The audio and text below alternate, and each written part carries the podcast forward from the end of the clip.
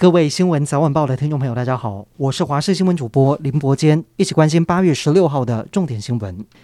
台美官方互动密切，触动中国对两岸议题的敏感神经。中国国台办今天宣布，第二波台独顽固分子惩处清单，将驻美代表肖美琴、柯建铭、顾立雄、蔡其昌、林非凡、王定宇以及时代力量党主席陈椒华等七个人一同列入，禁止本人与家属在中港澳经商牟利，而且终身追究。但是被点名的人都认为这是光荣的印记。陆委会则是强硬回击，表示中方只是宣泄内部混乱情绪，实际上无权对台湾说三道四。东亚地区紧张升温，除了中国对台海的威胁，还有北韩的威胁，让美国、日本跟南韩都神经紧绷。日前，美日韩三国联合加拿大、澳洲在夏威夷举行反飞弹军演，在这场名为“太平洋龙”的多国演习期间进行飞弹警告。弹道飞弹搜寻和追踪演练，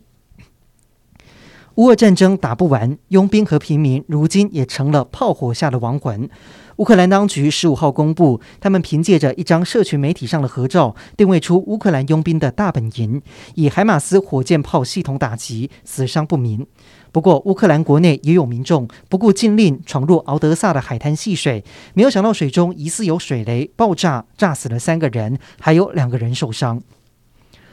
陆军航特部今天在恒春三军联训基地执行空武射击，出动六架阿帕奇直升机以及两架黑鹰直升机进行空中狙击任务，吸引不少军事迷围观。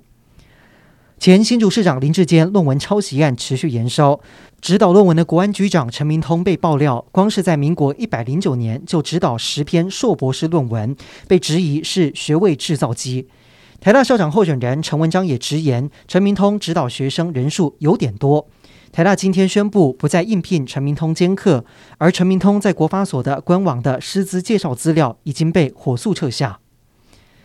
柬埔寨诈骗案件频传，部分媒体报道竹联帮和统促党有从中协助救回二十几名台湾人的消息，但是警政署十五号晚间发布新闻稿，表示救人害人的都是竹联帮还有统促党。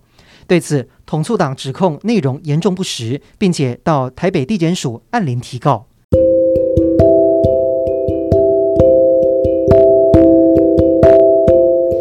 以上就是这一节的新闻内容，感谢您收听，我们再会。